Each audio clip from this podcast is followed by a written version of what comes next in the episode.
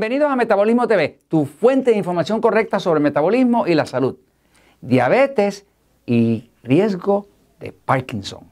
Yo soy Frank Suárez, especialista en obesidad y metabolismo.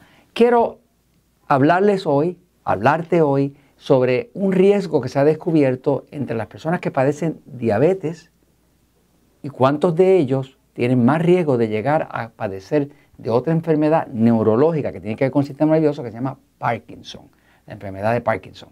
La enfermedad de Parkinson sabemos, o si no sabes, pues te explico ahora, es una enfermedad del sistema nervioso donde se producen movimientos involuntarios y la persona no puede parar su cuerpo de moverse. ¿no?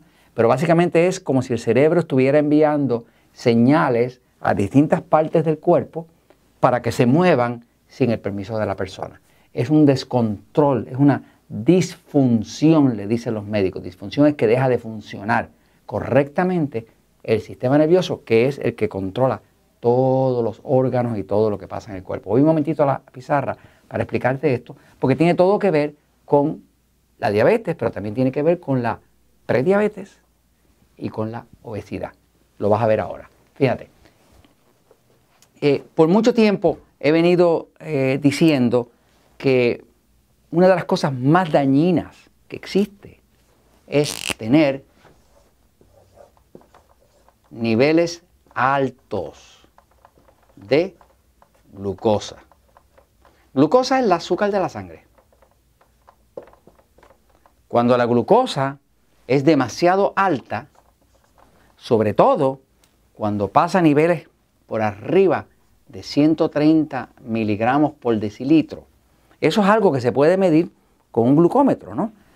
De hecho, yo llevo mucho tiempo promoviendo la idea de que ustedes, cada uno, se pruebe su glucosa. Usted no tiene que ser diabético para probarse la glucosa, porque ya se sabe de que una vez que la glucosa pasa de 130 para arriba, algo se está rompiendo en el cuerpo.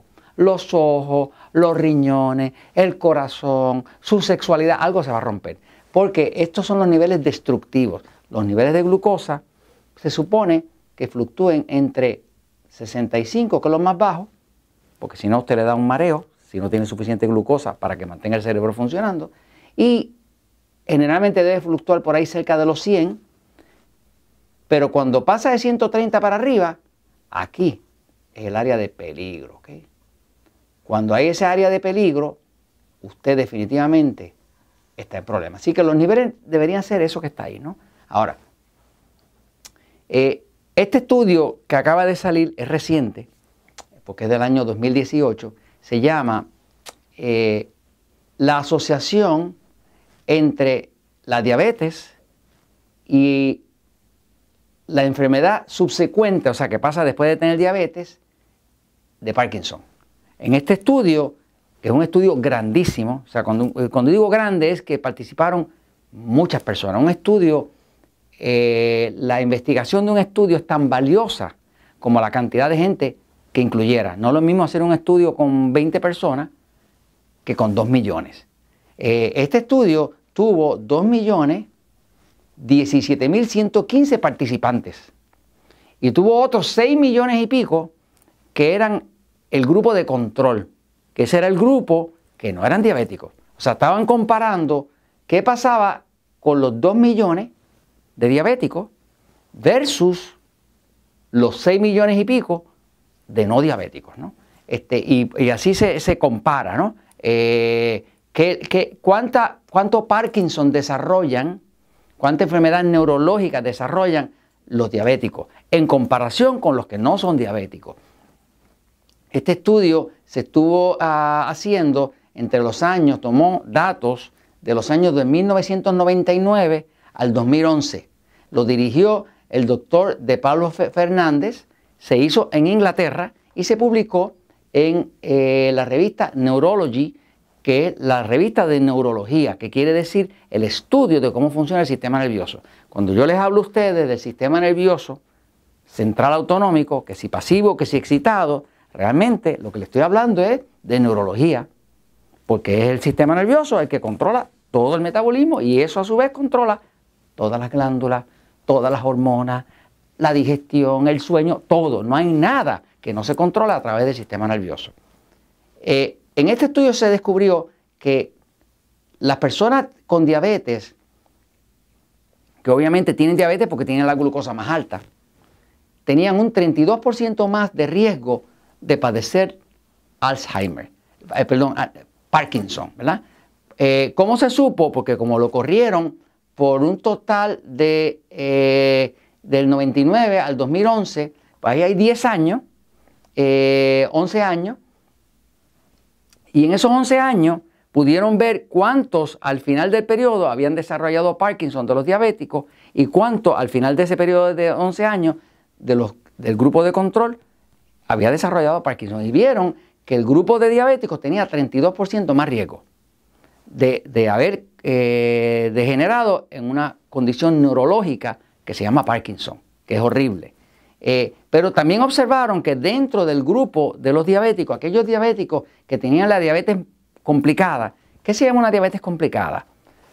Diabetes que también incluye neuropatía diabética, eh, problemas con los riñones, eh, problemas con la vista, diabetes complicada. Una diabetes que no ha sido bien atendida, donde los niveles de glucosa ciertamente son demasiado altos y entonces se complica, ¿no? Es el tipo de personas que luego llegan a amputarlo. ¿Y qué se descubrió? Que esos que tenían la diabetes complicada, o sea, esos diabéticos que piensan que pueden controlar su diabetes a base de meter más insulina, pues esos tenían 49% más riesgo de padecer Parkinson. O sea, que moraleja de todo este asunto, fíjense, ¿qué es la diabetes? La diabetes es una condición que tiene exceso de glucosa. Eso es lo que es. ¿Qué es la obesidad? Es una condición que se causa solamente cuando hay exceso de glucosa. Para mí, diabetes y obesidad son como el mismo perro con distinto collar. Porque para usted estar sobrepeso, tiene que tener la glucosa alta, no hay otra forma. Y para usted tener diabetes, tiene que tener la glucosa alta. ¿Qué pasa? Este estudio se, circunscribe al tema de los diabéticos y cuántos se volvieron Parkinson, pero yo tomo una lección de esto, porque me está diciendo, la lógica me dice que los niveles altos de glucosa son destructivos del sistema nervioso y usted va a degenerar o en Parkinson o en Alzheimer o en problemas neurológicos raros, extraños, eh, simple y sencillamente porque los niveles de glucosa altos son destructivos. Así que si usted tiene diabetes, si tiene prediabetes, si está barrigón, o tiene la panza para afuera, sepa que es porque tiene la glucosa muy alto y usted está entrando en riesgo de Parkinson y de todas las otras enfermedades neurológicas que trae los niveles de glucosa alta. Y esto se los comento porque usted lo puede predecir y se los comento porque la verdad siempre triunfa.